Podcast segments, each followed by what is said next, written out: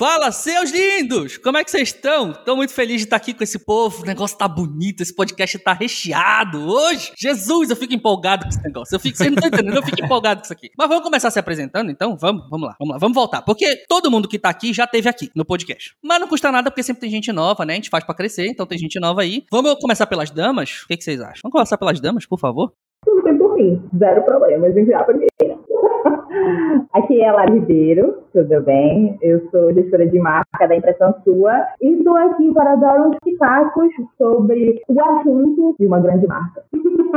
Show de bola. Vamos aqui pro Estevão, então? Ah, e aí? Tudo bom, pessoal? Como é que vocês estão? Bom, meu nome é Estevão Justo, sou empresário, trabalho com consultoria de marca, sou fundador da Sua Strategy. Eu gosto de me apresentar sempre contando a história do meu nome, porque tem a ver com naming. E naming tem a ver com branding, né? E como o Galileu fala, tudo que estamos recheados tem branding. Eu não vou roubar a frase dele, porque ele vai falar, eu tenho certeza.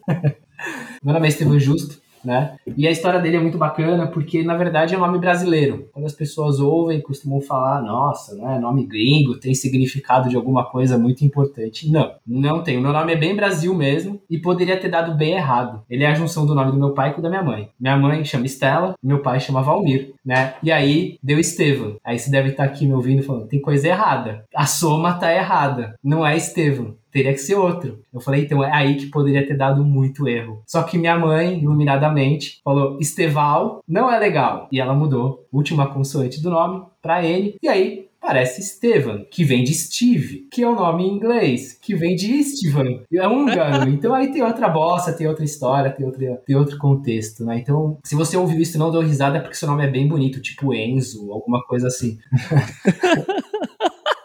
Cano, canonizem a dona Estela, por favor, porque ela é uma santa. É isso. E a gente veio falar sobre cultura organizacional, né? Vamos falar sobre cultura de é, cultura corporativa, cultura de marca. E eu quero contribuir um pouco aqui com vocês, vai ser um prazer. Agora é contigo, Gali. Oi. Você falou assim, eu não vou roubar a frase porque ele vai falar. Acabou. Muito bem, muito bem. Não tem um nome gringo assim, Estevam Justo?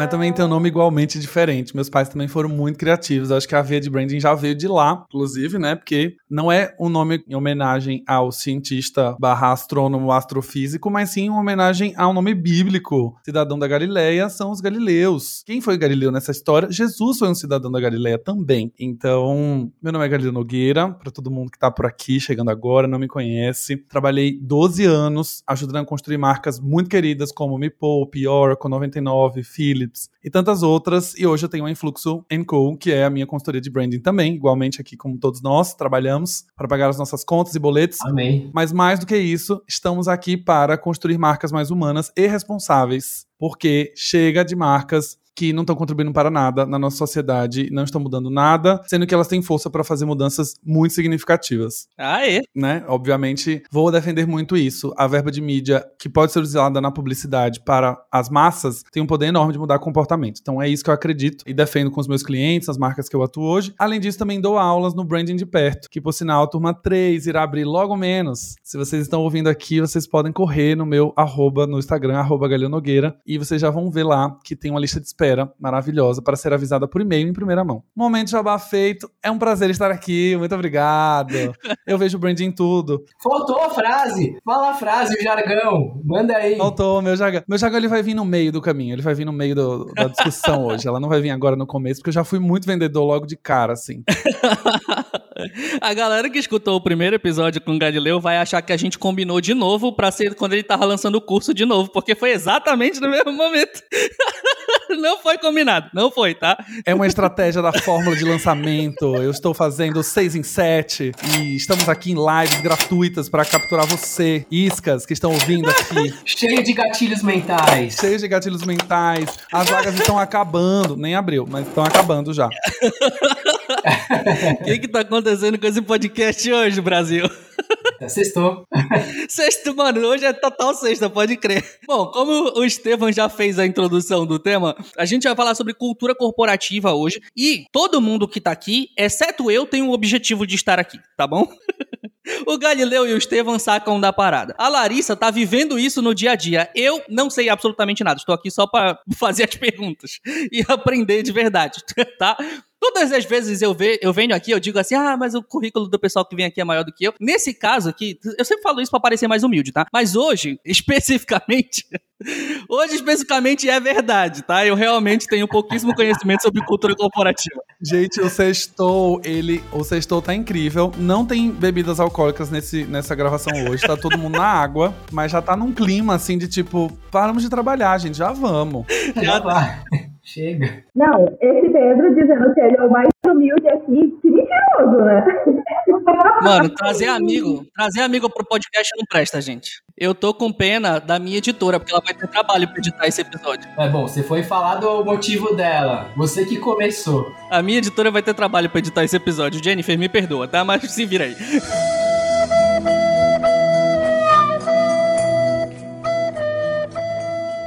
Então vamos falar de cultura corporativa e eu vejo vocês no início desse papo. Vamos nessa.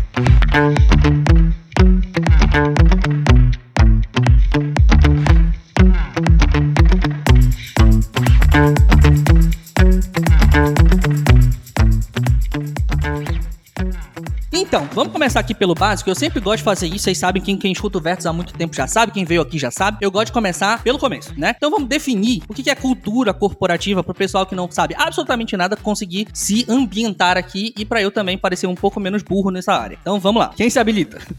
Eu acho que Soul Strategy é a melhor pessoa que Então vai falar vamos. isso. Estevam Justo, é, não tenha dúvida que essa pessoa é a melhor pra falar sobre cultura corporativa, que ele vive isso aqui, ó, na raiz. Ô, louco. Depois, de- depois desse, dessa credencial aí do Galileu, a humildade passou longe aqui agora. Na real, gente, cultura organizacional, cultura corporativa, cultura de marca é a mesma coisa. E o que, que é isso? Tem o lado professor e tem o lado de quem tá ali no dia a dia, né, da- do empresário, como é que isso se reflete no dia a dia da, da empresa. É o, é o dia a dia literal, são os rituais, é a forma que, como que as pessoas se comportam, são as condutas que elas tomam, é a forma com que a marca se manifesta internamente da empresa. E ela sempre parte do princípio que os principais benefícios da cultura, os principais direcionadores da cultura, são os valores. Valores direcionam o comportamento, comportamento no dia a dia, ele vira cultura. E cultura, ela só é medida ao longo de um tempo, né? Na verdade, a cultura, diferente de outras fases da marca, ela é revelada, ela é descoberta, ela não é construída, porque na verdade o comportamento do ser humano, ele não pode ser treinado, apenas direcionado e apenas acompanhado. Então, se você está num processo de cultura, de transformação de cultura de marca, saiba que você não monta, você apenas acompanha e você direciona o pensamento e você acompanha esse comportamento que são os valores da empresa, os valores da marca, é, ao longo de uma jornada. Então, cultura é o dia a dia da empresa, os valores da empresa transformados em comportamento, e comportamento ao longo de um tempo vira cultura. Que show, que show. Pode seguir aí, quer contribuir aí, Galileu? Bom, não preciso falar muito sobre depois dessa aula aqui do menino Estevam, mas cultura corporativa pra mim, né, e quando a gente fala de cultura de marca, estamos falando de essência, né? E essa essência, ela geralmente vai vir do fundador, e essa essência escorre, né, acho que é a melhor palavra, escorre por toda a empresa. Então, quando o fundador é questionador, a cultura provavelmente vai ter bastante questionamento também. Quando é alguém que desafia algum status, também vai ter. E isso precisa ser transposto, né? A cultura corporativa, pra mim, ela vem primeiro, antes da estratégia de branding, inclusive. Porque o grande desafio, no final das contas, e que a gente vê hoje em grandes empresas, e Estevão e eu já passamos por esses lugares também, é que o time de branding ou marketing definem valores de marca e aí faz caber, faz funcionar, Dá um jeito aí. faz virar verdade. Por quê? Porque no final, para o mercado, a marca se posicionar assim é muito bom, mas não necessariamente internamente a marca se posiciona dessa maneira. Então, algumas vezes você- a gente pode começar a ver marcas que têm um belíssimo trabalho em diversidade e inclusão na hora de fazer um casting, na hora de fazer um filme, na hora de fazer uma estratégia de influenciador, mas a empresa não é diversa. Programa de estagiário. Exato. A empresa não é diversa, a empresa não traz esse valor e nem tem iniciativas, né? No final do dia, assim, atendendo os clientes, acho que fica muito claro cada vez mais. Existe muito discurso e pouca ação. Então, assim, ah, somos diversos, somos inclusivos, somos isso, somos aquilo, a gente acredita nisso, acredita aquilo. Tem um projeto pra isso? Tem uma iniciativa, tem uma linha de budget pra investir nisso aí, uma linha de orçamento pra investir nisso? E aí é onde começa a entrar a treta entre cultura corporativa e brand. Mas não vou antecipar isso, porque isso é assunto para o meio do podcast. Você tem que ouvir até o meio. Não pode já encerrar aqui. Você tem que ficar com a gente até lá. Tô muito gatilheiro hoje, tô muito gatilheiro. Não, você tá ensinando pro, pro Fandra como é que ele utiliza gatilhos mentais pra criar uma cultura tem um monte de post-it ali já, tô dele, né? Você sabe uma coisa, Gali, que você trouxe aí, que eu acho que é importantíssimo, que é o faz caber, né? Que é o excesso de discurso e pouca ação. Uma coisa que é importante, né? Cultura, ela tem que ser medida. Cultura, ela tem que ser olhada do ponto de vista de gestão. E para isso você tem que ter algum, alguns direcionadores, algumas métricas. Porque qual que é a principal? Aonde que você cumpre estes pontos da cultura? Aonde que você garante que você é diverso? Quais são as provas reais que você é diverso?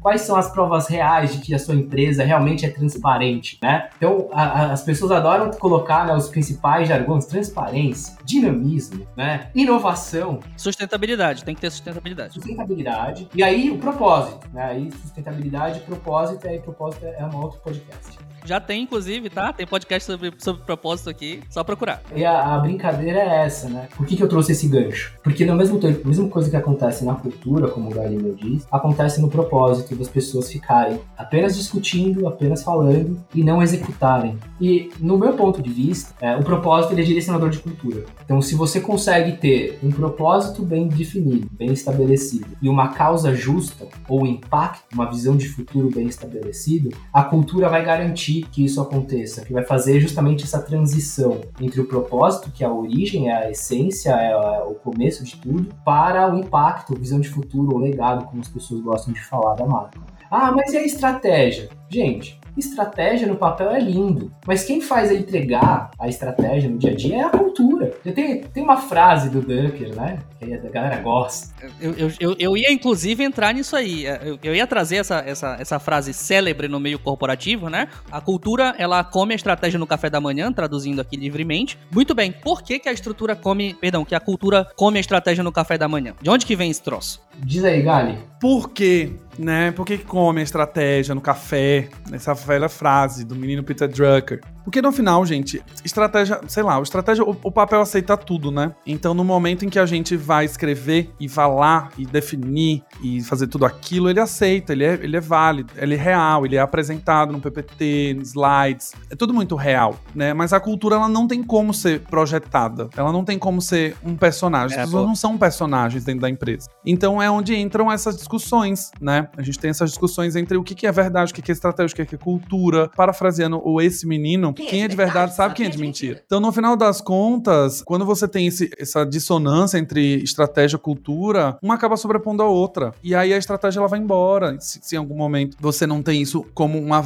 uma verdade, né? Acho que o Estevão fala muito sobre isso, acompanha o conteúdo também, sobre essas verdades de marca, sabe? As verdades que de fato são verdades. E assim, isso é uma discussão que eu tenho falado algumas vezes com o um cliente. Se você não tem diversidade, se você não sabe o que é diversidade, você fala que não é e fim. E você vai sofrer as consequências de não ser Ponto. É isso. É, isso é posicionamento. Isso é posicionamento. Eu tive uma discussão com um cliente recente, uma discussão boa, que ele é um cliente que fala sobre alimentação natural, orgânica, mas os produtos ainda vêm bastante em plástico, ainda tem muita coisa de lata, de metal, enfim. E tinha uma discussão em cima de sustentabilidade e a coisa de falar de meio ambiente. Eu falei, não fala. Não, fa não precisa falar. Você não precisa. Reforce aquilo que é bom para você e que você de fato vive. E aprende com isso. Então, seus ingredientes são naturais, a sua matéria-prima é natural seus alimentos são reais, maravilhoso, fala sobre isso, mas desenvolve uma linha dentro da empresa em que você realmente quer trocar os plásticos depois, você, porque isso faz ser consoante. Mas não entra numa paranoia, sabe? Evita essa gafe aí, né? Evita. Exato.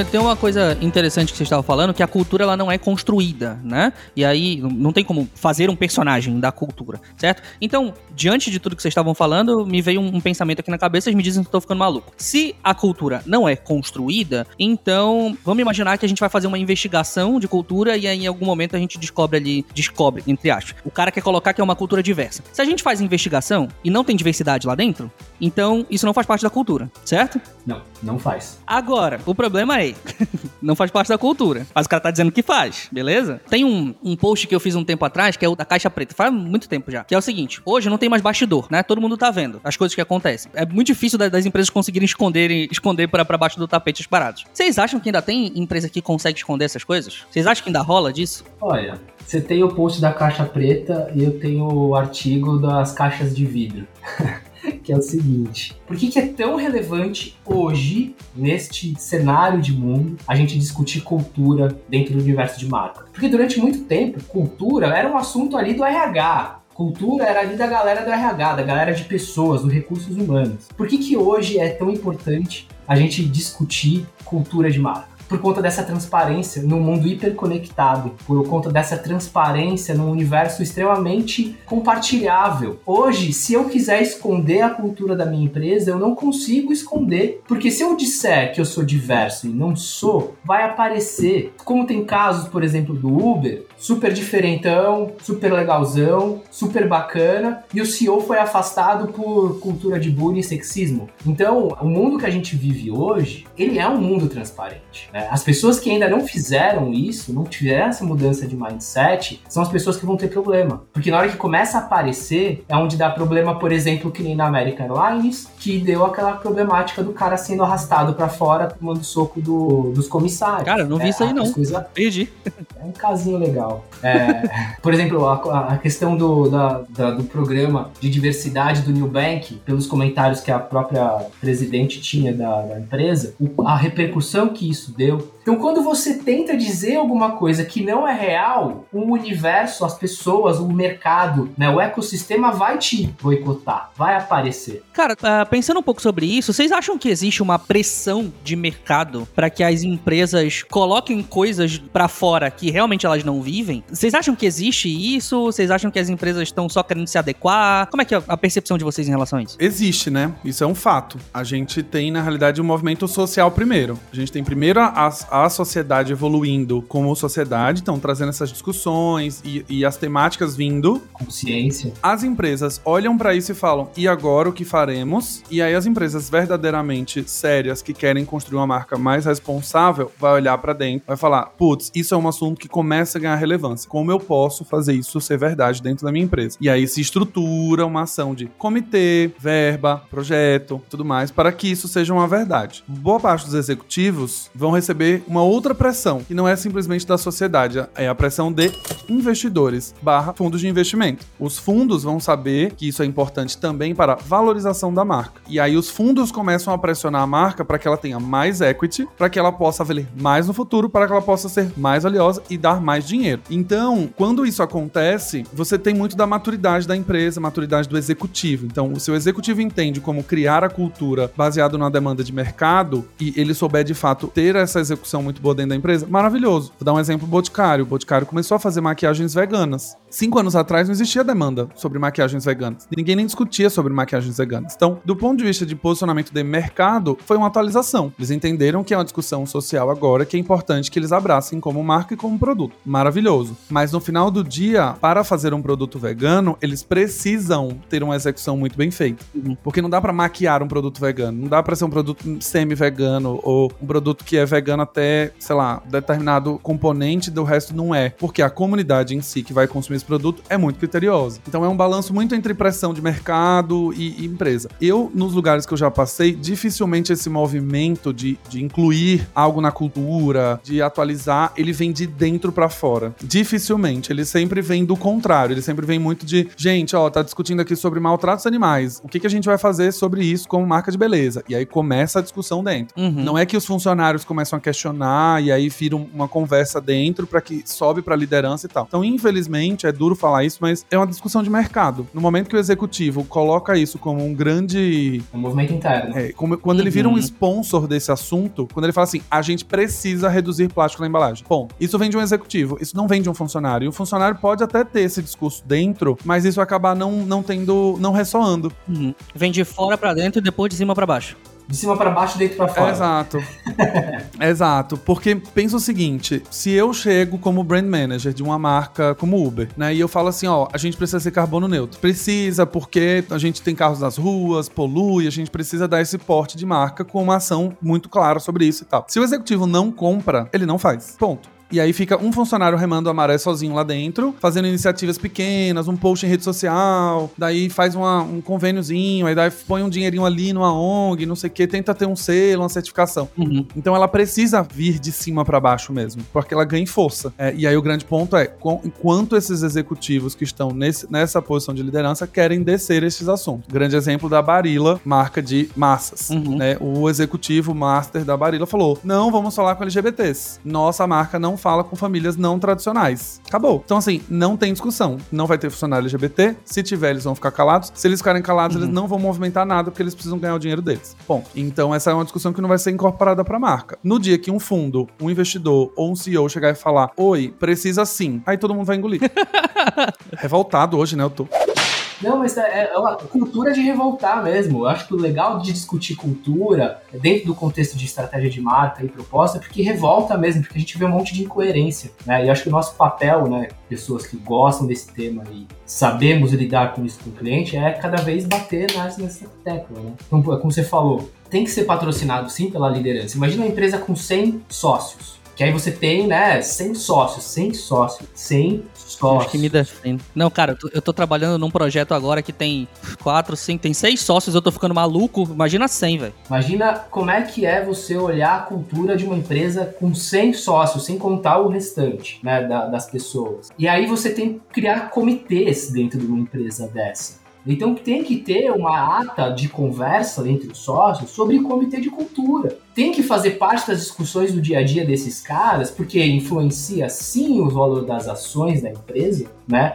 Influencia sim os valores da marca, beleza? E influencia sim o equity que a empresa tem, influencia o valuation da empresa. Então hoje eu posso dizer que um ativo da marca é a cultura e o ativo do negócio é a marca. Então, um potencializa o outro. né? Então, como é que eu consigo um valuation efetivo no meu negócio? Tendo uma marca bem posicionada. Como é que eu tenho a minha marca sendo mais valorizada? Através de uma cultura forte. né? E aí entra o momento do mercado. O mercado está pedindo essas empresas, para que essas empresas comecem a se tornar mais, mais conscientes, comecem a se tornar mais humanas, comecem a se tornar mais adaptáveis e resilientes, do ponto de vista de cenário global. Por quê? Por quê? O SD, o fundo ESG, deu lucro. Olha só como o interesse financeiro direciona as diretrizes também humanas. Por que, que foi mostrado ultimamente que cultura é bacana discutir? Por quê? Reduz turnover, né? Então eu gasto menos verba de, de contratação,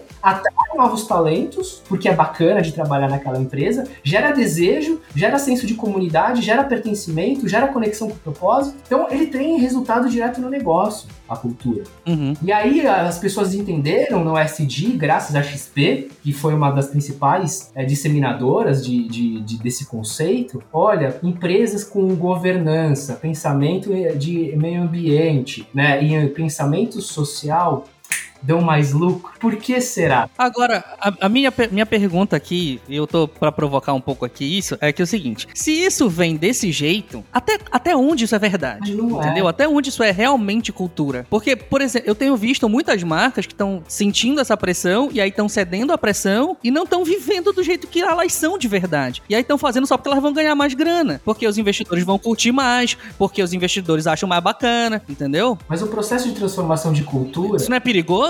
É, mas o processo de transformação de cultura é sobre a transformação de cultura da sociedade também. Pois é, mas o meu ponto é o seguinte: o cara vai transformar a cultura da empresa porque ele recebe uma pressão de fora, mas tá fazendo uma parada que ele não acredita, só porque ele tem que fazer o, o bote dos diretores ficarem felizes, entendeu? Mas é o que o Galileu falou. Aí que o Galileu falou. Se, se não tiver comprado pela liderança, não vai descer. Mas eu vou provocar outro negócio aqui. Opa, eu gosto. Essa discussão é muito boa. Essa discussão é muito boa. Porque eu já entrei nessa, nesse paradoxo. Tipo, ai, vamos colocar a bandeirinha colorida LGBT porque é importante, vende mais, as gays compram tudo. De fato, porque é um comportamento. Só que quando você entra na, em uma empresa e no final das contas não tem LGBTs, né, para fazer isso acontecer, ou pessoas que não acreditam, liderança que não acredita, isso não se sustenta, na minha visão, não se sustenta. Então, por mais que o posicionamento seja trazido do ponto de vista de mercado, tipo, ah, o mercado pede que a gente seja diverso, vamos correr atrás para fazer isso, etc, blá blá, porque a gente precisa, isso é muito legal, mas eu não acredito na diversidade. E aí acontece casos como, por exemplo, uma empresa como o Nubank, que investiu bastante em diversidade, fala sobre diversidade, tem diversidade na comunicação, e aí quando a Cristina Junqueira vai no Roda Viva, ela não consegue se expressar sobre o assunto, ela não consegue falar sobre isso, ela não consegue defender sobre isso, e aí ela entra numa crise de imagem, por exemplo. E deixa uma impressão horrível no mercado, né? Exato. E esse é um primeiro traço, por exemplo, de quando isso não vira uma cultura de fato enraizada, que talvez faça parte dos valores dela. Então, não é que estamos chamando a Cristina Junqueira de racista nem um pouco, mas em algum momento ela pode não ter tanto conhecimento, ela pode não ter buscado tanto, mas a marca e o time de marketing, branding e IRP buscam mais do que ela. Então, assim, a gente também sai desse ideal, Pedro, que é a essência, a alma, o negócio. Quando a gente tá falando de uma empresa que tem 5 mil funcionários no Brasil, 150 mil funcionários no mundo, a gente de alguma maneira vai acabar entrando nessas discussões para investidor, para acionista, para o que dá dinheiro. Tem isso. Só que o ponto que eu vejo sempre acontecer é as empresas que se metem a trazer coisas que são necessárias e pressionadas por um investidor que não acompanham pessoas que vão fazer isso acontecer e essa crença ser verdadeira para que se torne parte da cultura, não se sustenta. Então elas sempre vão entrar em crise de imagem, sempre vão perder valor de mercado. Carrefour é um excelente exemplo disso. Acabou de ter toda essa confusão, o cara morreu na loja, aí fez uma ação de RP, doou 20 milhões e construiu um comitê e nananã. E dois dias atrás processou o influenciador negro que falou mal. Então, assim, no final não se sustenta, não, não se sustenta. Então, a empresa é feita de pessoas e a cultura é feita de pessoas. Quanto mais pessoas que acreditam nisso, que você vai construir, ótimo. Então, assim, não dá para você empurrar a cultura. Ou você vai trazer pessoas que acreditam nisso, ou de fato você vai ser só uma fachada que vai cair a qualquer momento. Então, até as contratações, elas precisam acompanhar isso. Então, se a empresa fala, preciso ser mais diversa, como o Estevão colocou brilhantemente, ele vai ter que trazer diretores de marketing LGBT, vai ter que trazer gerentes negros, vai ter que trazer coordenador, vai ter que trazer, porque senão não para de pé. Na real, a gente vai voltar naquele, naquela questão que a marca, né, que a cultura da empresa, ela só consegue dizer que é cultura se ela for olhada durante um período de tempo, que é a história que eu falei logo no começo. Então, eu posso criar iniciativas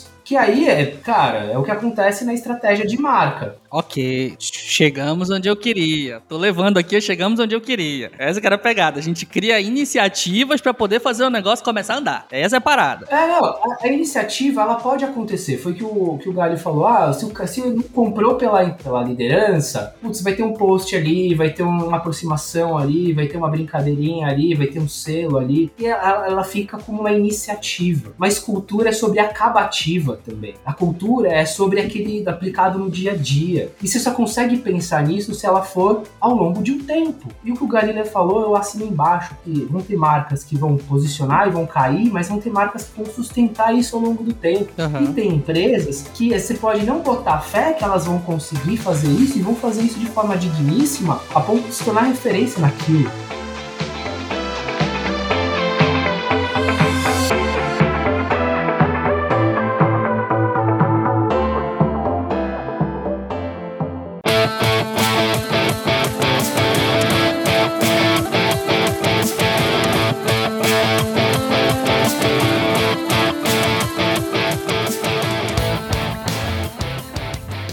Vem aqui dois questionamentos, assim, que vai um, um, em seguida do outro. O primeiro é, como é que a gente começa esse processo de investigação de uma cultura empresarial? O cara tá escutando aqui o nosso podcast, tem a empresa dele, beleza, eu quero investigar esse negócio aqui. Logo em seguida, para engatar logo no raciocínio, é, por que, que é tão difícil construir e implementar uma cultura corporativa de sucesso, mesmo em grandes empresas? Acho que em grandes empresas talvez seja até mais difícil do que em empresas menores. Você quer saber por que é tão difícil? As duas coisas, na verdade. Como é que a gente começa a investigação da, da cultura de uma empresa e por que, que é tão difícil essa implementação? As duas respostas. Pessoas. É, é, difícil porque a gente tem que lidar com pessoas e, e você começa investigando as pessoas, olhando as pessoas. É por isso que eu não gosto de gente, cara. Não, mas é sério isso. É sério isso. Ah, nada. Eu falo isso pra todo mundo no Instagram. Não gosto de gente, não. Não gosto nem de mim. Vem robôs, vem robôs, Amazon, corre aí. Mas pensa nisso. Tenho passado por um dilema desse sentido, porque, assim, a gente não, não entendia o tamanho de ter uma cultura. A gente tinha alguns sinais do que a gente queria, mas a gente não, não conhecia quão importante isso era para uma empresa, entendeu? E quando a gente descobriu, já estamos três anos de cara com uma equipe e com pessoas ali já há um tempo que a gente confia, mas que não está 100% alinhado com o que a gente quer. Como a gente faz isso acontecer, entendeu? Dar essas iniciativas para que as pessoas absorvam isso e vivam isso dentro de uma pequena empresa. Porque assim, a gente não tem dinheiro.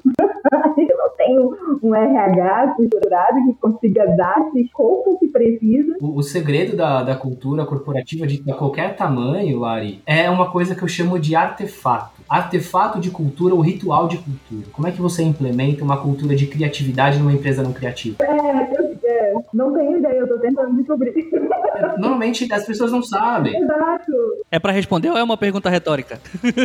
Porque o, Este o Estevão, ele é mestre nessas pausas dramáticas, assim. Ele é muito bom nisso, entendeu? Você, quando cria um ritual, por exemplo, vou dar o um exemplo da criatividade. Cara, criatividade é referência versus repertório, né? Isso. Como é que a gente aumenta a cultura de criatividade dentro de uma empresa? Fazendo as pessoas adquirirem mais repertório, tendo mais referência. Como você estimula as pessoas a terem curiosidade? Fazendo perguntas. Agora, imagina se toda sexta-feira você na tua empresa faz um chá onde a cada sexta-feira você tem que tomar um chá diferente de uma marca diferente, de um lugar diferente, e você tem que conversar com uma pessoa que você não conheça dentro da empresa.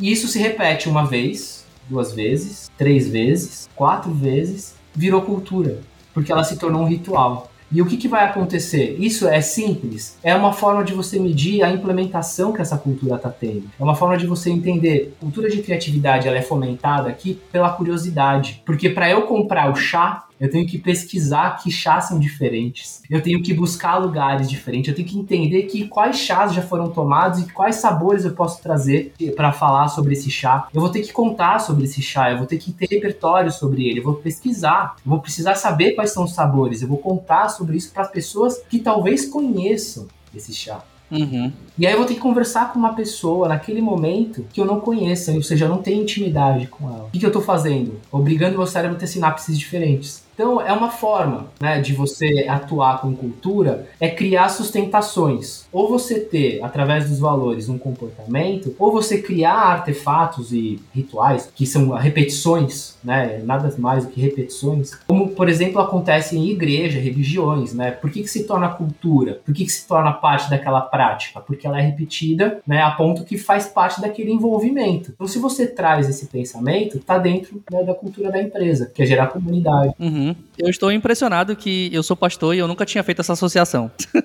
Mas é, na verdade, se você for pensar, né, a gente já teve essa discussão, Fandra, por WhatsApp. Sim, sim, eu lembro. Sobre sinais repetidos em marcas versus religiosidade. Então, a, a cultura tá lá dentro também. Show. Então, quando você cria ritualísticas dia a dia e você faz isso repetir ao longo do tempo, mais uma vez, medindo um tempo, você tem uma cultura implementada. Eu, eu, tenho duas coisas para perguntar aqui. Primeiro, eu quero saber se o Galileu tem alguma treta para contar aí, que ele já, já, já passou pra, em, questão de cultura para poder implementação. E aí, em seguida, meu. Não, vai, depois eu faço outra pergunta, porque senão vocês vão se confundir. Primeiro, deixa eu saber essa história.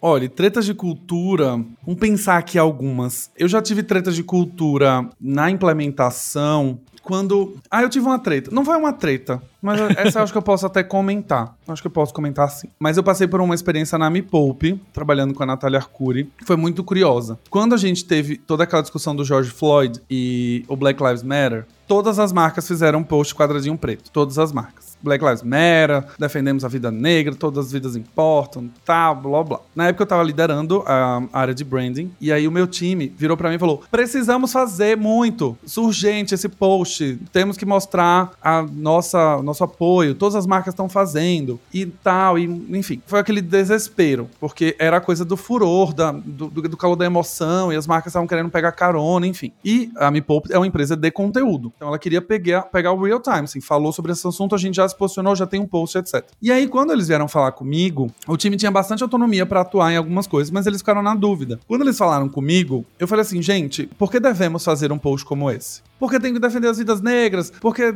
o cara morreu e tal, e não sei o que, nananana. Ah, uma das pessoas do meu time era negra. E aí ela era a pessoa que tava liderando e falou: não, mas a gente precisa fazer a causa, etc. Eu falei: então, vamos fazer o seguinte: queria propor para vocês um exercício. Me mandem prós e contras de fazer esse post hoje. Prós e contras. E aí, eles, o time de, de social fez o prós e contras. Pró, estamos apoiando uma causa, a gente está usando a nossa força de influência de mais de 6 milhões de seguidores para falar sobre o assunto, para dar visibilidade. A gente está cedendo o nosso espaço para discutir esse assunto, estamos levando a casa de muitas pessoas que não sabem sobre o assunto, a gente dá o alcance. Contras. Acho que dois contras. Não temos propriedade para falar sobre esse assunto. E o segundo era estar distante da temática de educação financeira, né? Que era o objetivo da marca, falar sobre educação financeira. Falei, então beleza. E aí fomos fazendo a listinha e tal, me devolveram essa listinha. Aí eu, eu só fiz uma pergunta: o que a marca Me Poupa está fazendo pelas vidas negras agora? Aí ficou esse silêncio.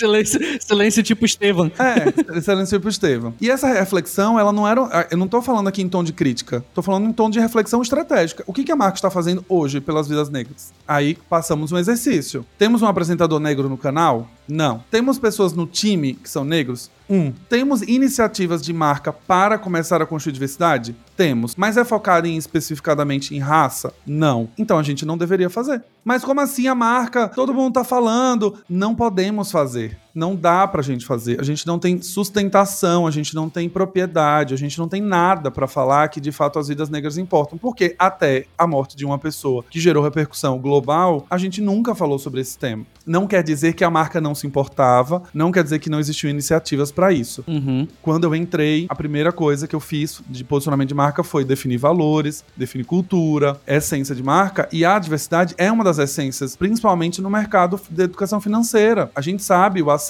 a empregos, o impacto do, das pessoas negras em relação a salário, em relação a conhecimento de educação financeira, que é baixo. Uhum. A gente já sabe de muito disso. A gente sabia que diversidade era extremamente importante. E não só a diversidade racial, diversidade geográfica, Nordeste, Sudeste, Norte. A gente sabia que em educação financeira tudo isso faria muito sentido para nós. Mas a gente estava engatinhando, estava começando a definir cultura de marca naquele momento, estava começando a definir estratégia de recrutamento de funcionário baseado em diversidade naquele momento. Então a gente não tinha ainda propriedade para falar. Hoje a marca pode falar? Pode, pode falar.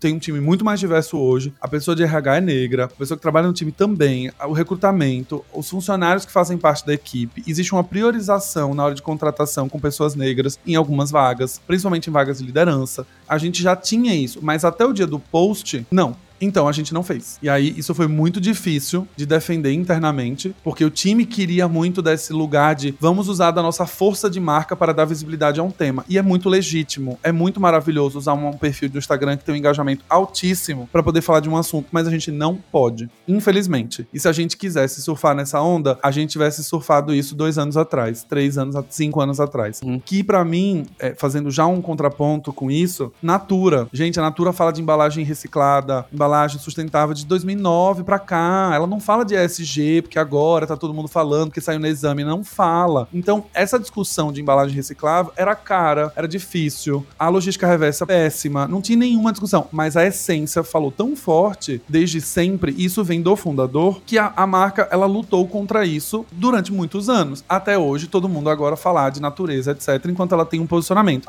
Não é à toa que a marca 50 anos depois é eleita uma das marcas mais valiosas em relação a SG do mundo. Não é à toa que ela ganha todos os prêmios de sustentabilidade, reciclagem, etc. Porque ela trabalha isso há 50 anos, né? Então, Uhum. eu gosto muito de falar assim nas, nas consultorias, com o cliente, falo, gente, posicionamento leva tempo, leva profundidade, leva essência. Não adianta você ficar no modismo. Ah, o assunto agora é mulheres gordas. Ai, pronto, vamos falar de mulher. Não é, não é sobre isso. Se você olha para isso e fala, vamos trazer para nossa cultura, então temos iniciativas, temos acabativas. Acho que o, o Estevão trouxe muito bem. Acabativas. Iniciativas muito boas, boas intenções, o inferno está muito cheio, mas a execução ela precisa ser primordial. Eu fiz uma live agora com a Ju, Ju Alencar, que é um chefe de cultura dentro da Startse, e ela fala muito isso. Tudo que for relacionado à cultura é igual a projeto, igual a verba, igual a sponsor, igual a pessoas. Não tem, não tem como você ter cultura e depender da boa vontade dos funcionários para fazerem tudo de graça e lutarem contra essa cultura, fazer essa cultura acontecer na, na base da força de trabalho, porque isso não vai acontecer.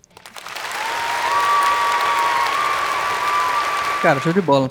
Adorei. É, porque senão vocês se sentem exploradas. Pode parecer que a empresa quer que ela se torne uma vitrine para que outras pessoas ganhem em cima delas, entendeu? Desse esforço. A gente, pelo menos dentro da, da impressão sua, a gente tem muito isso forte, de que tem que partir da gente e a gente mudar, a gente melhorar, a gente internalizar, para a gente poder fazer com que as pessoas também façam. Então, essa questão de, de do, do Black Lives Matter, é assim, é óbvio, é até inacreditável a sociedade estando hoje como está esse tipo de discussão, né? Tu ainda virar pauta de discussão. Mas quando, quando isso aconteceu, eu fiquei assim, pô, será que eu poderia fazer isso? Será que não ia ganhar força com meu público que tem essas causas sociais muito fortes, que são os estudantes universitários? Aí só que eu pensei, isso não é coerente com a minha marca, isso não é coerente com o que a direção que eu construído, ela não aborda essas polêmicas, precisa de momento e tal, do calor da emoção, não é o que a impressão sua trabalha, entendeu? Não é o que a impressão sua, não é o tipo de assunto que a impressão sua tange, entendeu? Então, não vou fazer, não vou fazer, é claro como a luz, entende? É claro como a luz. Se, se faz parte da sua essência, se você acredita naquilo e você tem falado, defendido isso diariamente, bacana, faça, mas se não, não faça, economize.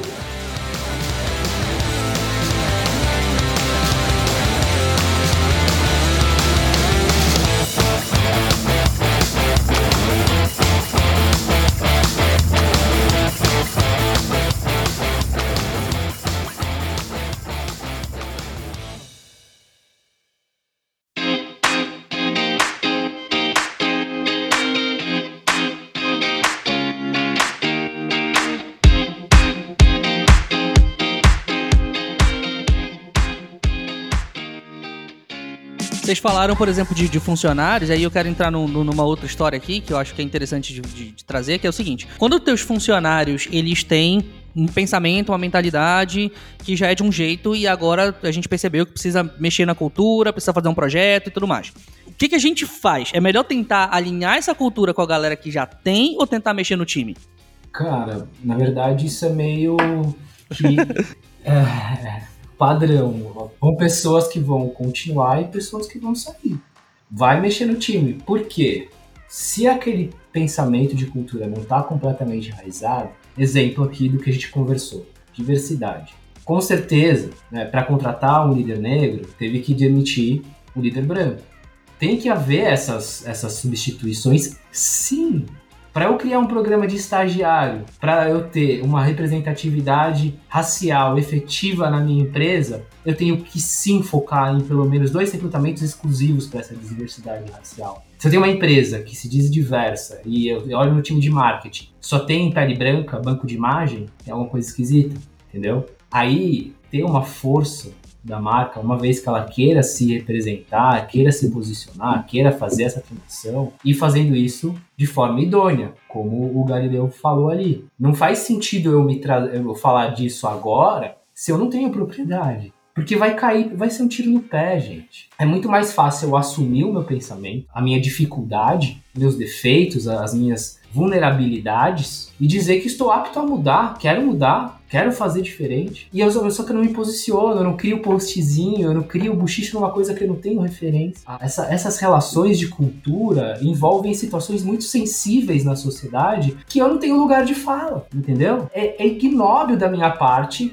dizer que eu posso direcionar uma transformação de cultura. O que, que eu tenho que ter? Um time diverso para direcionar essa estratégia diversa, para criar esse pensamento diverso. Para mim, diversidade, ela precisa ser intencional. Ela precisa partir de uma intenção. Se não existe intenção, não existe diversidade. Não, não tem. Ou, ou qualquer outro pilar, né? Mas diversidade principalmente. Quando eu tava pensando sobre o Dia dos Pais, tava rolando todo aquele movimento, né? Das marcas mandando um e-mail perguntando se as pessoas queriam receber comunicação do Dia dos Pais, porque sabiam que era um momento muito sensível e você podia descadastrar da newsletter para não receber comunicação do Dia dos Pais. E aí o Estevão trouxe esse ponto e lembrou muito. Quem vai pensar em um e-mail para perguntar às pessoas sobre um assunto sensível? Alguém que é sensível, alguém que é empático. Então, quando eu tava escrevendo conteúdo, eu lembrei disso. A primeira regra era contrate pessoas empáticas. É, eu não tenho como falar de um assunto que eu não sei nem que eu preciso falar sobre ele. Então, assim, se a pessoa que tá numa liderança, um vice-presidente, um CEO, se ele não é intencional, do tipo, não conheço nada sobre luta antirracista, mas eu preciso ler, preciso saber. Beleza. Foi lá, comprou livros, leu, fez curso, etc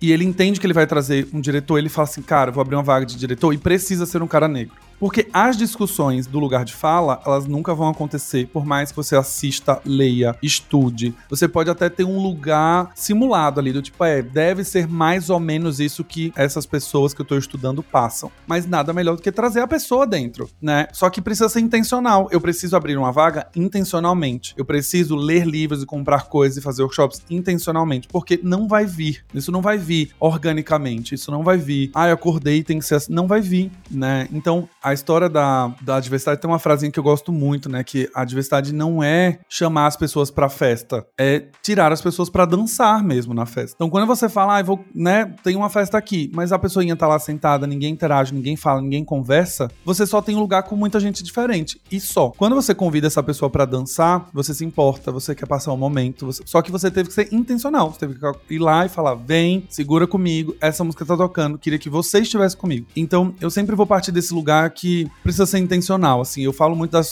das coisas das marcas serem mais humanas e responsáveis, e é isso, assim. Se você não é intencional, você não consegue criar cultura. Não brota, né? Na, na Me Poupa a gente aprendia muito sobre a incompetência inconsciente. Você nem sabe que você não sabe, sabe? É, você começa a entrar no mindfuck, assim, né? Do tipo, eu nem sei que eu precisava saber. Então, é por isso que você tem que ser intencional. E aí a gente vê toda essa cultura de cancelamento e tudo mais com artista, fazendo um paralelo com o Big Brother, quando teve todo o cancelamento do Rodolfo, lá, dupla sertaneja, sendo homofóbico, racista, sei lá. A Poca chamou ele e falou assim: você, como artista, precisa ler sobre o assunto, saber sobre o assunto. Você tem dinheiro para contratar gente, para te ensinar. Você tem meios, tem internet, tem televisão, tem tudo. Tudo está à sua disposição para aprender sobre o assunto. Então ele falava: não, mas é que eu vim de uma criação, de um interior, e meu pai era. Não importa, você já tem milhões na sua conta para você poder estudar sobre. Mas se você nem se sabe que você precisa se interessar, nada vai mudar. Então precisa ser intencional mesmo. Tem que olhar e falar: que história é essa que estão falando sobre luta antirracista. Eu preciso comprar um livro para saber mais. Ponto. É, e tem uma coisa legal que você está trazendo, Gali, que não é desculpa. Literalmente, um cara com dinheiro ser informado sobre isso. É, eu vou citar um cara aqui que o, o, o, Pedro conhece bem, eu conheço pouco, mas pelo pouco que eu conheço, é, eu admiro, que é o Salomão. Salomão, ele foi o homem mais rico do mundo. E o que, que eu acho tesão na conversa? Porque ele tinha conselheiros esses conselheiros sempre traziam ótimos conselhos. Então, se aquela ideia não é sua, esteja apto a ouvir de alguém mais sábio que você, ou que enxergue uma forma diferente de você, para que você possa montar sua referência em cima daquilo e emitir sua opinião. Isso é sabedoria. Então tem uma, tem uma coisa muito forte aí, que é o papel de você estar predisposto a discutir uma coisa que não foi discutida. A discutir, a olhar uma, uma, um ponto de vista, a olhar um mundo que você não enxerga. Por exemplo, a gente, a gente trouxe questões de LGBT, trouxemos questões de diversidade, trouxemos questões da criatividade, mas, por exemplo, uma temática de cultura que foi extremamente recorrente nos dias de hoje foi o burnout. Cara, burnout, tipo, as pessoas sensíveis mentalmente, pessoas com estafa de trabalho, você trabalha na sua casa, você mora no seu trabalho, essa que é a intensidade do negócio, você mora no seu trabalho, né, e você não tem mais os escapes disso, né, a saúde da mental, mental das pessoas estava indo para água abaixo. O que, que as empresas fizeram? Grupos de WhatsApp, reuniões intermináveis no Zoom, micromanagement, timesheet, controle de hora de entrega de projeto. Cara, é, é meio coisa questionável. Você fala, putz, beleza, é, eu tô assumindo, eu tô tendo uma iniciativa moderninha de descentralizar, mas eu vou manter o mesmo raciocínio industrial, binário e antigo de controle, né? Então, a, a, a grande questão aqui é como a gente lida com o ser humano, cultura é ser humano, tem que ter um olhar humano por detrás. Não dá para a gente olhar essas relações do ponto de vista matemático, do tipo, olha, a gente vai colocar esse estímulo, vai dar esse resultado. Não, cara. Você vai dar esse estímulo, isso aqui vai virar um caos, depois você vai ter um resultado que você não pensava que ia ter. E você tem que estar aberto para que isso aconteça. Uh, tu falou sobre Salomão, né? Tem um texto bíblico que fala na multidão de conselhos há sabedoria, né? É um texto de Provérbios, se não me falha a memória. Não lembro agora se é Provérbios ou se é Eclesiastes, mas é na multidão de conselhos há sabedoria. Olha o teste, olha o teste. Ah, não, eu sou péssimo para decorar referência. Péssimo, péssimo. Eu sei o que tá escrito, mas não me pergunta onde tá. É tipo, Jesus falou em algum momento. Pedro falou também, já ouvi, já ouvi. É. Eu sei que tá lá.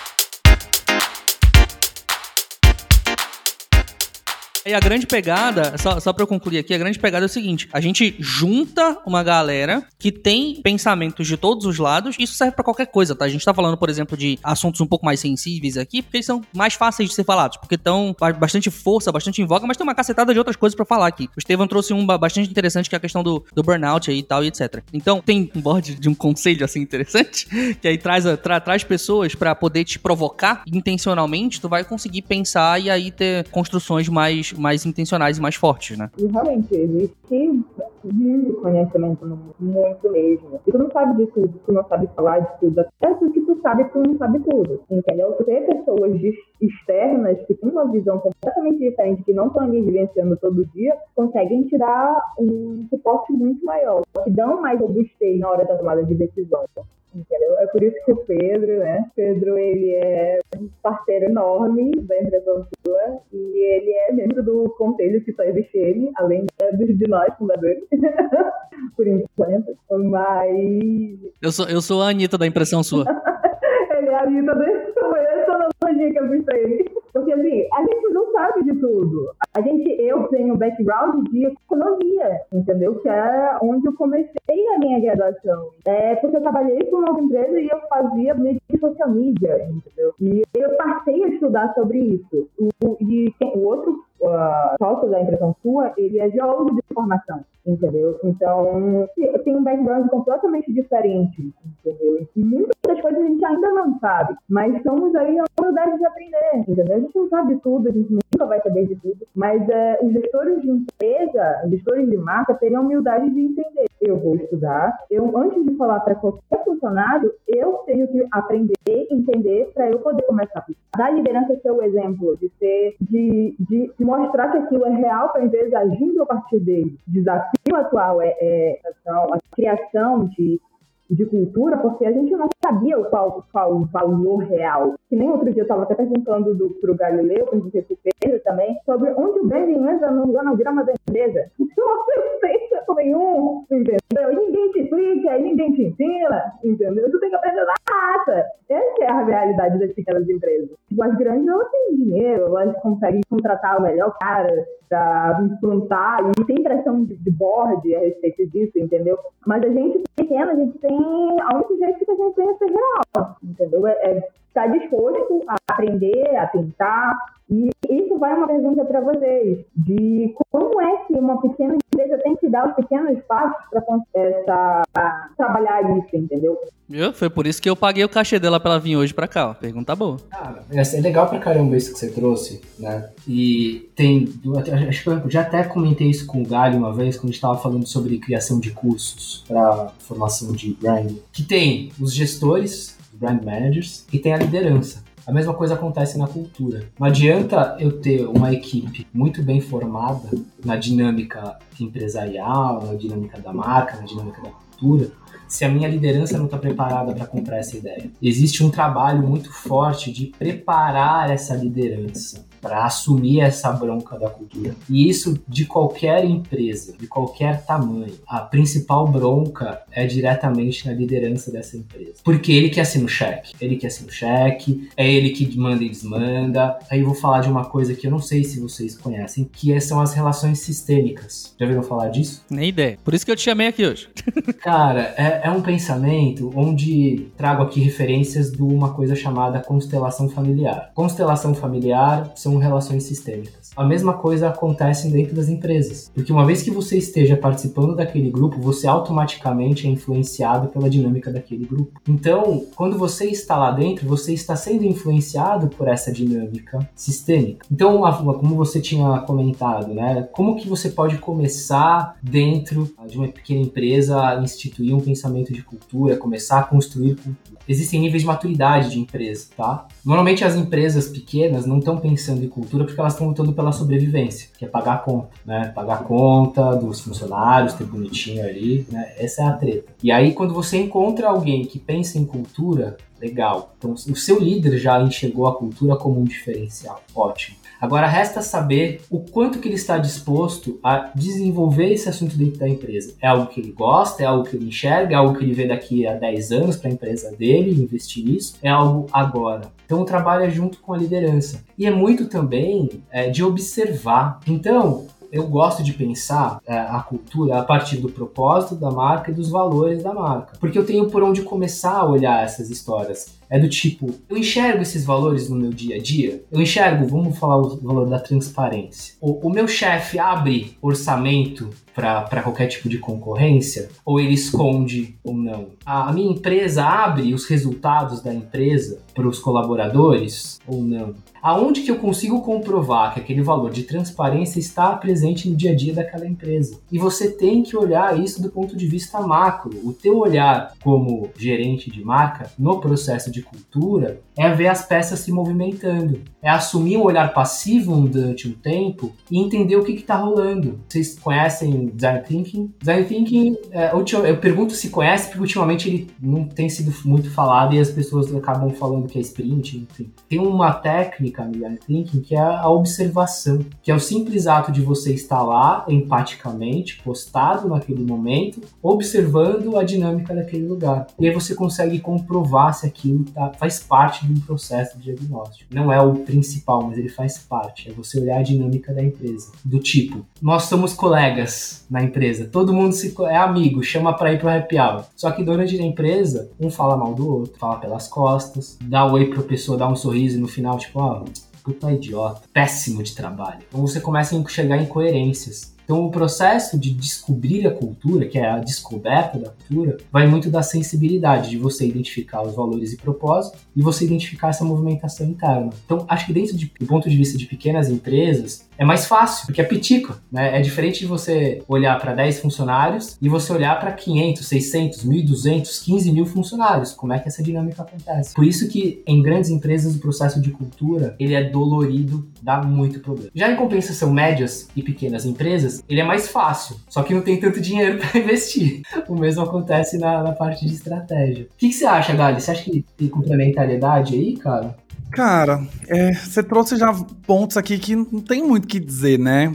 Você, você, trouxe brilhantemente, assim, acho que o ponto das grandes, né, e, e, aí volta o paradoxo lá que o Pedro trouxe, quando a gente fala de essência de marca. Como que é uma essência de uma empresa de 200 mil pessoas, né? Tipo, a gente tem um olhar nesse, na, quando a gente começa a estudar sobre brand, construção de marca, eu, inclusive, acho para as pequenas empresas muito mais legal, inclusive. Porque é ali onde você tem a essência de fato, no começo, todos os lugares que vão construindo, né, desde a sua base, fundação, vindo muito da ideia do dono, os valores, a cultura, os funcionários vão construindo junto. Tudo que eu escutei é, nas empresas que eu, na 99, por exemplo, toda vez a discussão era como crescer sem perder a essência, como crescer sem perder os valores. Sempre era assim, porque era tão próximo o negócio assim, e eu. E eu É, não, e eu, e eu falo muito, com muito orgulho, assim, sobre a 99, porque de cultura foi uma das melhores empresas que eu trabalhei na vida. Assim, ponto de vista de respeito, diversidade, transparência, colaboração. E eram coisas vividas na prática. E assim, eram das coisas que eu olhava e falava, cara, que loucura. Na 99 tinha os seus grupos de afinidade, né? Então tinha 99 cores, 99 afro, 99 é, mulheres, 99 mães. Tinham vários grupos de afinidade que os funcionários podiam se colocar como membros. E eu já eu tinha presenciado situações em que, por exemplo, uma pessoa foi homofóbica na reunião por algum comentário comentário e os próprios funcionários chamarem a pessoa e falar: Oi, tudo bem? Então, deixa eu te falar. A 99 acredita na diversidade, blá, blá, blá. Você acabou de ser homofóbico nesse comentário, etc, etc, etc. Tudo bem, a gente. Eu tô te dando esse toque só pra, pra você entender que algumas pessoas podem se sentir ofendidas. Então, isso era tão natural e orgânico da cultura que foi por isso que eu digo que é um dos lugares muito mais legais que eu trabalhei. Eu tive uma oportunidade muito bacana, e eu falo muito de diversidade justamente por ser é, alguém que representa a sigla também, LGBT, mas eu, eu tive oportunidades comigo mesmo acontecendo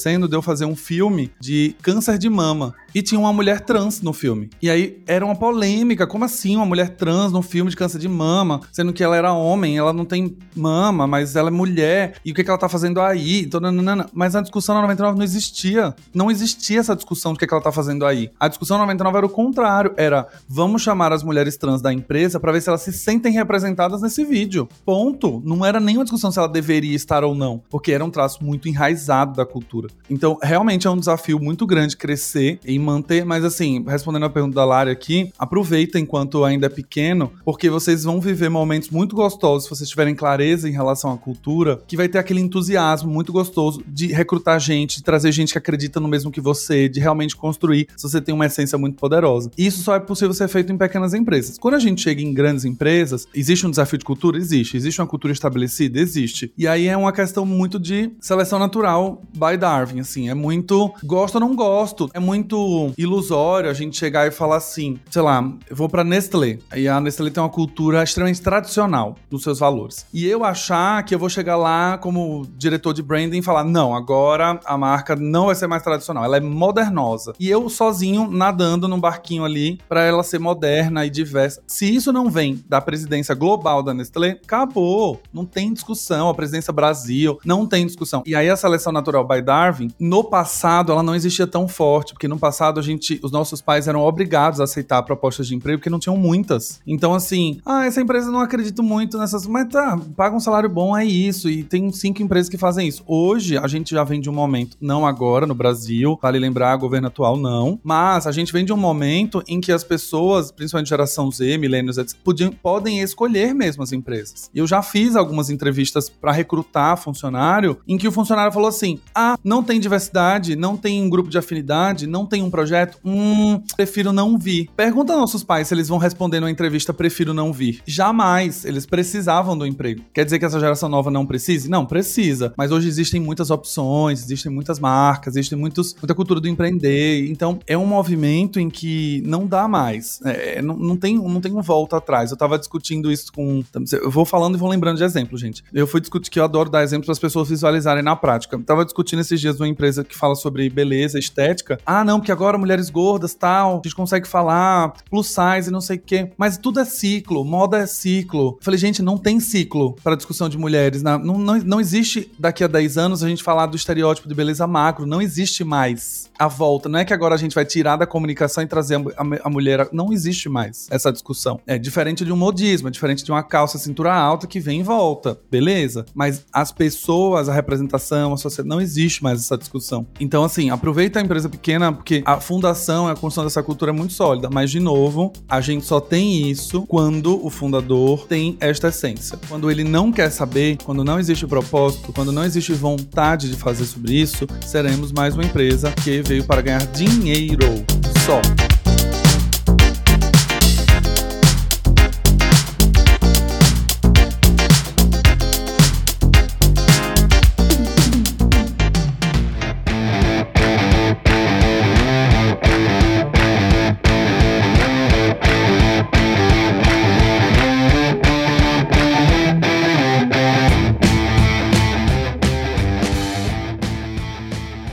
Cara, e, e, vou, e, vou, te falar uma coisa, volto naquela questão da pressão que tava lá, que a gente falou lá no começo. Tem empresa que para e fala assim, putz, mas eu tenho que fazer isso, eu tenho que fazer aquilo, eu tenho que fazer assado. Cara, olha só, a gente tá num movimento aqui, fazer empresas mais conscientes e trabalhar marcas mais conscientes, ok, estamos. Mas não adianta isto ser mentira. Se não existe, não faz, entendeu? Simples, ok, a gente quer ganhar nossa grana, beleza? É melhor do que fazer isso é mentira, saca? Porque, cara, eu prefiro, eu prefiro uma marca sincera, entendeu? Saca, tipo, vocês já ouviram falar da Lost dos Estados Unidos? Que são absurdamente misóginos, assim. E, cara, os caras são muito loucos, assim, sabe? Procura. Os caras são muito doidos. Inclusive, o manifesto deles tem, tem umas coisas bem doidas, assim. Então, é uma marca. É só Lost o nome da marca. Procura aí que tu deve achar. Procura Lost Clothes, Lost, alguma coisa assim. Enfim. Aí tu dá uma olhada no institucional dos caras. É uma marca muito louca, mas muito louca. Pesada. Tipo assim, dentro do, do, do, do manifesto deles tem a hora da larica lá, no caso da, da maconha, né? Tem o Girls, Girls, Girls, Always Girls, alguma coisa assim nesse sentido. Então, é bem pesado. Agora eu vou te falar um negócio. Eu, eu olho pra essa marca e falo assim, ok, eu acredito nela, entendeu? Eu não gosto, eu acho uma desgraça. Mas é verdade, pô. Mas ela é genuína, ela é genuína nesse aspecto. Ela pode não ser agradável a nós ou aos nossos alunos, mas ela é genuína. Tem uma hamburgueria aqui em São Paulo também, que eu esqueci o nome agora, não sei se é Bulldog. Labo, laborateria. Também, tem, mas não é essa, tem uma outra, que você entra na, na hamburgueria e aí você fala, tipo, ah, para tinha um comentário no Google, no Google é, locais, né? Uma pessoa falando assim, ai, gostei muito do local, mas o ponto do, da carne de hambúrguer não tava bom, eu pedi para ser bem passado. E o dono responde do tipo, o ponto da carne é mal passado, se você não gostou, não volte. Aí ele imprime isso e coloca na parede do restaurante. Tipo, ele coloca isso mesmo. É agradável a ouvir? É agradável? Não, não é. Mas minimamente ele é coerente. Minimamente. E se você gosta da marca, você vai. Se você não gosta, você não vai. Mas ele, minimamente, ele está sendo coerente. Caraca, maluco. É um posicionamento que eu gosto? Não. Mas, mas tem gente que curte essa extrema sinceridade, essa coisa meio debochada. E, de novo, ele ocupa um arquétipo ali do rebelde que ele sustenta. Ele vai perder cliente? Vai. Mas ele vai ganhar cliente que gosta. Então, posicionamento. Fã, né? Você vai, vai trazer pessoas que consomem mais, né? É, E, e uma coisa que, é, que eu acabei lembrando aqui, eu vi uma vez sendo aplicado de forma genial, genial, genial, genial mesmo, numa startup. Porque a gente esquece desses caras também, né? Da- das startups. E startup pode nascer com, com cultura também. Pode ter a cultura bem formatada também, assim como um pequeno negócio. No final, a startup é um pequeno negócio, só que ele tem raciocínios de escala rápida. E qual que é a história legal? Uma vez eu vi um cara fazendo na empresa dele, ele é meu amigo, e a empresa dele era uma empresa de APIs. Então eles criavam aplicações, plataforma, para criar um hub de APIs. Então, vamos supor que você queira montar um internet banking, você chega lá, eles juntam todas as APIs ali que eles têm no background dele para fazer. né? Então, eles conseguiam fazer uma programação de um ecossistema autogerenciável, né? que era um termo que eles falavam bastante lá, em coisa tipo de um mês, assim, super rápido, por conta dessa formatação de API. Era tipo um Lego. Esse cara, ele foi meu mentor durante um tempo. E eu sempre falando de valores, cultura, de marca com ele, né? Ele não entendia. Ele, cara, isso é muito bacana, né? Do que você tá falando, mas no negócio não é agora. O negócio é falar de marca daqui, sei lá, daqui a um bom tempo quando estiver grande. O negócio agora aqui é dinheiro no caixa e bagulho rodar. Aí eu falei, legal. Né? Aí a gente tava lá, eu fui visitar a empresa dele e tal. A gente falava muito sobre tecnologia, o futuro do branding, né? Falava muita coisa sobre isso. A gente chegou lá e eu vi na parede dele uns post-its umas palavrinhas. Olha que legal isso que eu vou trazer. Aí eu falei assim, o que, que é esses post-its aqui? É de projeto? Ele falou, não, é nosso código de honra. Aí eu falei, hum, fala mais esse código de honra. Código de honra, traduzindo, eram os valores dele. pode crer. E aquilo foi genial porque ele co-criou com as pessoas ali da empresa dele. Então eles falaram, eles fizeram ali uma seleção de post-its e palavras que representassem conexões em comum deles. E aí eles falavam assim: lealdade. O que, que remete para você? Lealdade é chegar no horário cumprido, é, não faltar quando se comprometeu com algo, não deixar de entregar, isso, isso é lealdade. Então, lealdade na empresa, ninguém abandona ninguém. Era um código de honra. E aí a pessoa fala: na tua empresa o horário é flexível? É, mas eu não vou correr o risco de abandonar meu- meus companheiros no momento de necessidade. Isso eram atitudes reais deles. Outro, outro negócio: transparência. Transparência pra gente é tipo, cara, transparência todo mundo tem. No caso deles era falar a verdade na cara. Tipo, ninguém abandona ninguém, o valor dele, ninguém abandona ninguém e outro valor. Falar a verdade na cara. Falar a verdade na cara é tipo assim, gente, a gente tá ruim de caixa, tá foda, a gente não consegue é, fazer nenhuma contratação, vamos ter que se virar com o que tem nessa vez. Acontecia. Ou do tipo, cara, você fez uma aplicação horrível aqui, precisa melhorar.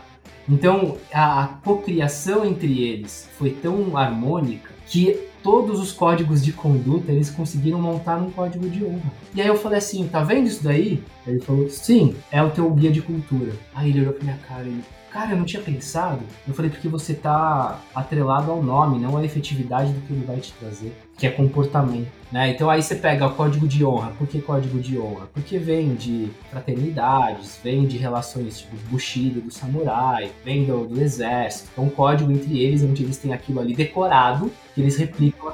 No que o, no que o Galileu vê branding em tudo, tu vê cultura em tudo. Fica a dica aí. Fica a dica aí, o lema. Eu vejo cultura em tudo.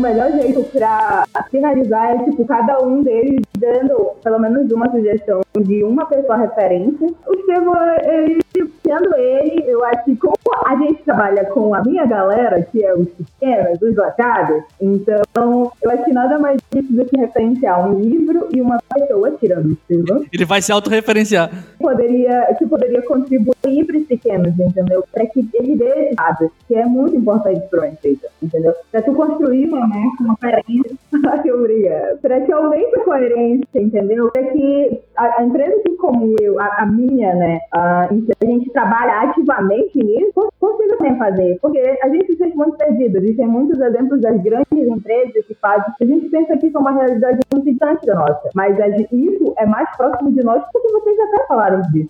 E tu fazendo pequeno, o pequeno ele já tem, ele não sabe onde ele consegue, porque ele não tem essas habilidades do seu, de ver em todo canto a cultura, entendeu? Então eu acho que trabalhar isso, entendeu? Ativamente, que como o pequeno pode agir isso, isso ativamente, entendeu? Cada um deles referencial, uma pessoa, um livro, respeito. Acho que eu vou, acho que eu vou aumentar o cachê dela.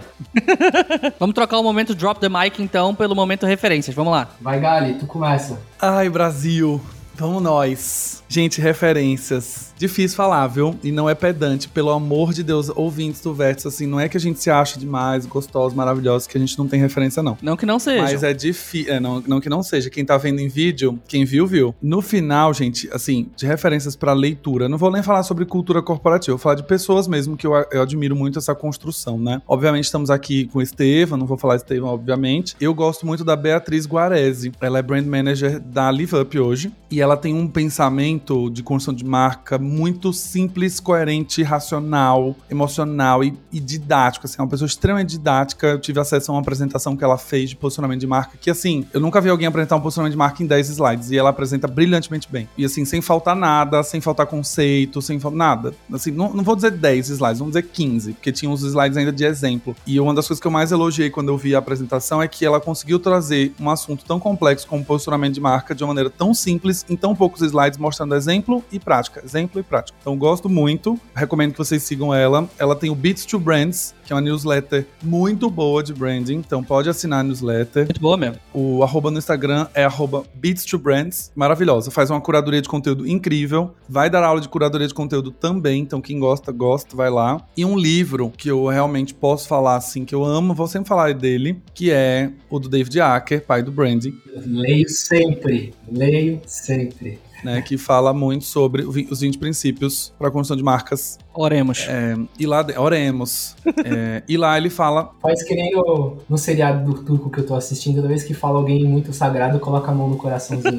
É, e dá uma, colo- coloca a mão no coração, agradece e manda boas energias pra ele, que ele precisa. Os 20 princípios básicos para a construção de marca do David Acker, é um livro baratinho, 40 reais. E ele tem um grande resumão da filosofia de construção de marca. E aí, um dos capítulos, um- um- uma das dimensões de marca é marca como empresa, né? Então, ali já vai falar bastante sobre cultura, vai falar sobre essência, assim, de uma maneira simples, tranquila, rápida. E o que eu mais gosto do David Acker é que ele escreveu esse livro em 96. É, pai. Se você ler o livro hoje, 90% das empresas não fazem o que ele ensinou. Então, tá muito, tá muito válido ainda. Tem umas coisinhas que precisam ser adaptadas? Tem, porque na época que ele escreveu não tinha LinkedIn. Então acrescenta, vai adaptando um pouquinho. Mas até aí, assim, a essência, o pensamento estratégico, a visão, o consumidor, toda a parte de posicionamento, cara, eu sempre faço o feijão com arroz dele. Sempre falo isso nos alunos. Gente, pega o diagraminha, o Brand, Brand Identity System que ele criou. Faz igual, igual, não muda. Faz igual. Só, só vai preenchendo as caixinhas e vai fazendo os workshops e as conversas com o time. Vai ter uma marca que 90% do Brasil não tem. Indico, recomendo. Se quiser comprar no meu link da Amazon pra gente ganhar comissão, tá tudo bem. Compartilha aí com a gente.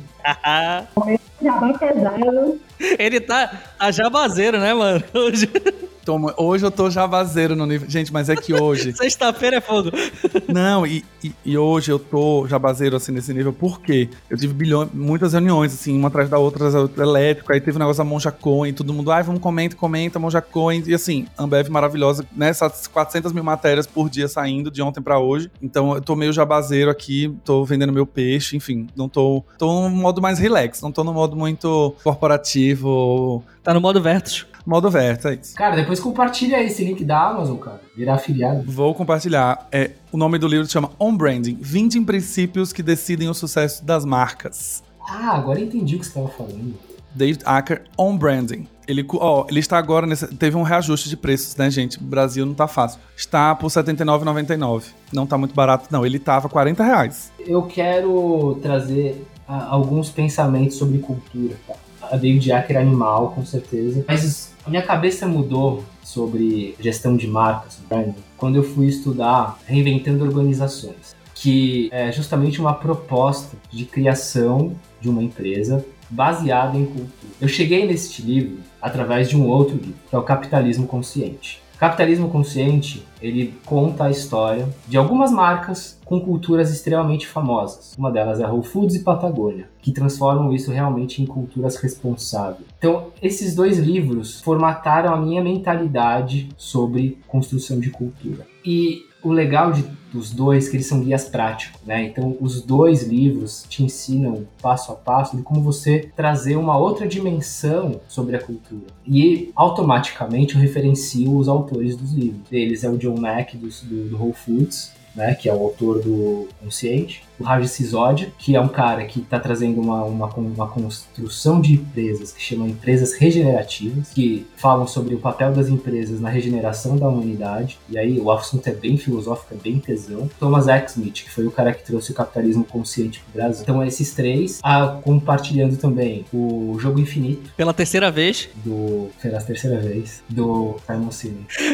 o Estevam já veio três vezes aqui nesse podcast, todas as três ele fala desse livro. Jogo Infinito é tudo. É tu... Gente, vou, vou, contar um negócio sobre o Jogo Infinito. Eu ganhei esse livro de presente. Eu li, sei lá, 30 páginas. Na página 30, eu parei numa frase e eu nunca mais saí dessa frase para todo sempre. Nunca mais. Nunca mais. Assim, eu fiquei do tipo de tão impactado que, que no, mudou minha cabeça no nível. Era né, justamente no trecho que ele fala sobre o legado que os executivos deixam nas marcas. E aí, quanto, o quão pobre é você sair de uma empresa e falar: Nossa, eu ajudei a empresa a faturar 40 bilhões. Ah, eu aumentei o share de mercado. E lá, lá, lá. E estou me aposentando hoje, sou muito grato. E aí você fala, cara, não é sobre isso, né? Não é sobre aumentar o faturamento, não é sobre nada disso falou, falou tudo e não falou nada, né? Exato. E aí, quando ele me ele fala sobre essa mentalidade do jogo finito e do jogo infinito, né? Que você. Que as coisas. Se você encara como ganhar ou perder, toda a sua construção, você sempre vai estar disputando com alguém, quando na verdade você deveria olhar para uma contribuição que você deixa, né? Então, assim, isso mudou minha, minha cabeça, assim, como pessoa também, e como marca, porque o tempo inteiro você vai falar assim, gente, não é sobre brigar com seu concorrente, sai daí, pelo amor de Deus, tem mais lugar para você falar. Muda a página, vira a página, filha. Exato, e aí o perder ou ganhar é muito pobre, e aí eu entrei nessa paranoia de pobre, assim, eu falei, cara, é muito pobre pensar em perder ou ganhar, ser líder de mercado, é como você cria com esse objetivo, sabe? No final das contas, é, tudo isso é consequência. E aí, quando eu olho sobre o legado, vambora. A galera dá, fala bastante do, do comece pelo porquê dele, né? Mas eu acho que o, o, o jogo infinito é, é infinitamente melhor. pra fazer a piadinha aí sem graça. Cara, mas eu acho que são papéis diferentes. São papéis diferentes, né? Ele até exemplifica isso no livro. Começa pelo porquê é o início de tudo, mas você precisa ter um lugar para ir. E aí é a causa justa. Que aí você só consegue alcançar esse jogo infinito se você tiver o quê? Cultura. Então por isso que eu acho que esses três livros amarram bem o que eu conheço de cultura. Eles são bem provocativos. Esse menino é bom de gancho. Vocês viram que ele é bom de gancho, Estevam? Caixas paradas. Ó, vou dar um exemplo aqui como o on-branding, ele, é, ele ainda é bastante relevante nos dias de hoje. Ó, o nome do vigésimo capítulo é Organizações em Silos, ou seja, dividida em um monte de pedacinho, né? Um monte de cubinho. Organizações em silos inibem construções de marca. O cara falando isso em 96. Que organizações divididinhas, assim, bonitinhas, todas horizontais e certinhas e tudo mais, ou verticais, perdão, inibem construção de marca. Em 96 o cara falando falando isso. Então, leiam o brand. Só isso. Holocracia, que é o, a relação de, de, construção de marca sem ser é, por silos, até hoje não é aplicada. Você vai ouvir, nesse livro que eu falei, do Reinventando Organizações, vocês vão ver o quanto que é difícil implementar uma cultura holocrática, ou sociocrática, ou horizontal. Pode crer. Que podcast, senhores? Meu Deus do céu! Eu adoro gravar isso aqui, vocês não estão entendendo. Eu fico empolgado toda vez que rola isso aqui. é muito bom. É muito bom. Muito obrigado. Muito obrigado, senhor Galileu Nogueira. Muito obrigado, senhor Estevam Justus. E a pergunta que tu ainda não me respondeu desde o primeiro episódio é: o Estevam Justus é realmente justo? Ainda não sei disso. Meu valor, meu valor. eu não perco, eu não perco. Gente, a piada, né? Ela é real. E Larissa, vou aumentar teu cachê porque as perguntas foram maravilhosas. Assim, depois a gente conversa. Vamos começar no Meet aqui depois e a gente conversa depois. Pois é. Muito obrigada. Muito obrigada. Queria mandar um beijo para o meu excelentíssimo que mandou essas perguntas que eu só fiz as perguntas. Pra, pra, dar os créditos aqui, quase, quase 100% das perguntas que eu fiz aqui, 100 não é muito, vai, mas sei lá, uns em 60, 70% quem mandou as perguntas aqui foi o, o, o esposo, o namorado, o namorado dela. E é o Silvio, fãzaço de vocês também. Abraço, Silvio. Isso é tudo. Beijo, meu bebê. De verdade. Senhores, muito obrigado. A gente fica por aqui e eu espero que vocês tenham gostado desse episódio, que aprendam muito mais sobre cultura. É um assunto extenso pra caraca. E se Deus quiser, a gente volta para conversar sobre isso uma outra vez. A gente se vê no próximo episódio. Abraço! Valeu! Abraço!